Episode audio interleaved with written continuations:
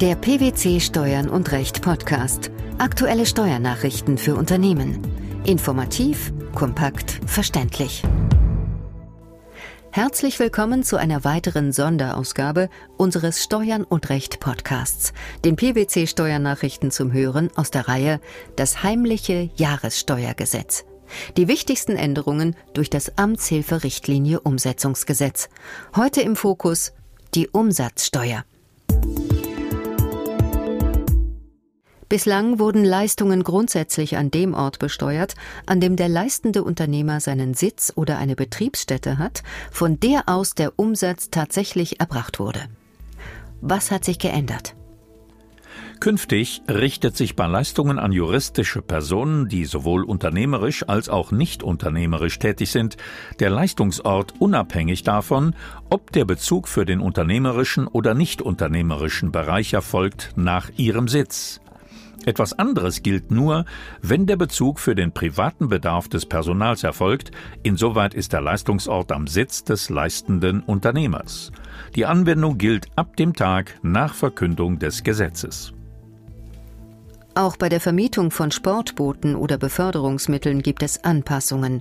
Wie sehen diese aus? Die langfristige Vermietung eines Sportbootes oder von Beförderungsmitteln an Nichtunternehmer unterliegt bislang der Umsatzbesteuerung am Sitz oder der Betriebsstätte des leistenden Unternehmers, wenn die Leistung von dieser tatsächlich erbracht wird. Bei Sportbooten wird dieser Leistungsort nun an den Ort verlagert, an dem das Sportboot dem Leistungsempfänger zur Verfügung gestellt wird. Bei den Beförderungsmitteln wird der Leistungsort an den Wohnsitz oder den Sitz des Leistungsempfängers verlagert. Auch hier gilt die Anwendung ab dem Tag nach Verkündung des Gesetzes. Die Personenbeförderungsleistungen mit allen Landfahrzeugen wurden aus der Steuerschuldnerschaft des Leistungsempfängers herausgenommen. Was lässt sich dazu sagen?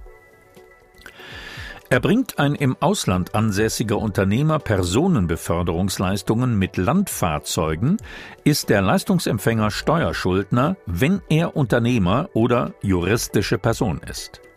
Daher muss sich derzeit ein ausländischer Leistungsempfänger für meist nur wenige Beförderungsleistungen umsatzsteuerrechtlich im Inland erfassen lassen und Umsatzsteuervoranmeldungen für das Kalenderjahr abgeben. Dies hat in der Praxis zu erheblichen Anwendungsschwierigkeiten und Mehrbelastungen auch bei den zuständigen Finanzämtern geführt. Die Personenbeförderung mit Landfahrzeugen wird nunmehr aus dem Anwendungsbereich der Steuerschuldnerschaft des Leistungsempfängers herausgenommen. Steuerschuldner wird der leistende Unternehmer. Nur dieser muss sich im Inland erfassen lassen. Anwendung ab dem 1. Oktober 2013. Bezüglich der Unternehmer gab es ebenfalls eine Anpassung. Wie sieht die neue Unternehmerdefinition aus? Der Begriff des im Ausland ansässigen Unternehmers wird an die Rechtsprechung des Europäischen Gerichtshofs angepasst. Danach ist ein Unternehmer auch dann im Ausland ansässig, wenn er dort den Sitz seiner wirtschaftlichen Tätigkeit, seine Geschäftsleitung oder eine feste Niederlassung und im Inland nur einen Wohnsitz hat. Hat der Unternehmer aber weder den Sitz der wirtschaftlichen Tätigkeit noch die Geschäftsleitung oder eine Betriebsstätte im Ausland, von wo aus die Umsätze ausgeführt worden sind, im Inland aber einen Wohnsitz, ist er im Inland ansässig. Das Gesetz findet Anwendung ab dem Tag nach seiner Verkündung. Der Sitz des Unternehmers hat auch Auswirkungen auf die Ausstellung von Rechnungen. Welche? Grundsätzlich richtet sich das Recht für die Rechnungsausstellung nach den Vorschriften des Mitgliedstaats, in dem der Umsatz ausgeführt wird. Sofern der leistende Unternehmer nicht im Inland ansässig ist, gilt künftig das Recht des Mitgliedstaates, in dem der Unternehmer ansässig ist. Bei Ausstellung einer Rechnung durch den Leistungsempfänger muss die Rechnung die Angabe Gutschrift enthalten. Außerdem vorgesehen weitere Änderungen hinsichtlich der Rechnungsstellung, durch die die Rechnungsstellungsrichtlinie der EU in nationales Recht umgesetzt wird. Die Anwendung gilt ab dem Tag nach Verkündung des Gesetzes. Nach EU-Recht können Mitgliedstaaten Umsätze mit bestimmten Kunstgegenständen und Sammlungsstücken bei Vorliegen weiterer Voraussetzungen ermäßigt besteuern.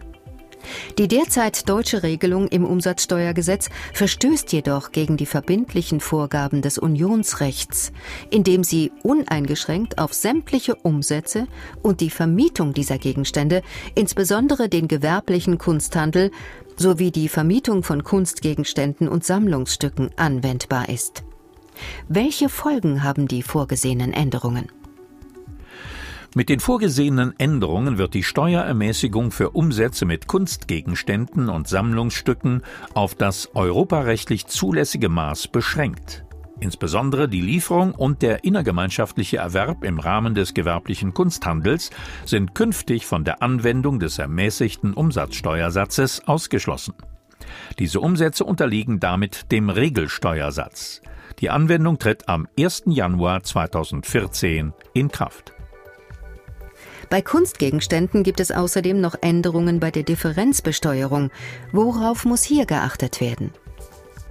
Unter bestimmten Voraussetzungen kann ein Unternehmer für die Lieferung von Kunstgegenständen die Regelung zur Differenzbesteuerung anwenden. Die im Rahmen der Differenzbesteuerung anfallende Umsatzsteuer wird grundsätzlich nach dem Betrag bemessen, um den der Verkaufspreis den Einkaufspreis eines Gegenstands übersteigt. Nach einer Protokollerklärung des Rates und der Kommission können Mitgliedstaaten in bestimmten Fällen vorsehen, dass die der Berechnung der Umsatzsteuer zugrunde zu legende Differenz mindestens 30 Prozent des Verkaufspreises beträgt. Das ist die sogenannte Pauschalmarge. Mit der Änderung wird von dieser Möglichkeit für Kunstgegenstände Gebrauch gemacht. Zwingende Voraussetzung für die Anwendung der Pauschalmarge ist, dass sich der Einkaufspreis für den Kunstgegenstand nicht genau ermitteln lässt oder dieser Einkaufspreis unbedeutend ist. Die Änderung soll Nachteile ausgleichen, die dem gewerblichen Kunsthandel durch den Wegfall des ermäßigten Umsatzsteuersatzes auf die Lieferung von Kunstgegenständen entstehen. Auch hier tritt die Anwendung am 1. Januar 2014 in Kraft. Die Änderungen bei der Umsatzsteuer durch das Amtshilferichtlinie Umsetzungsgesetz, das war das Thema einer Sonderausgabe unseres Steuern und Recht Podcasts, dem PwC Steuernachrichten zum Hören.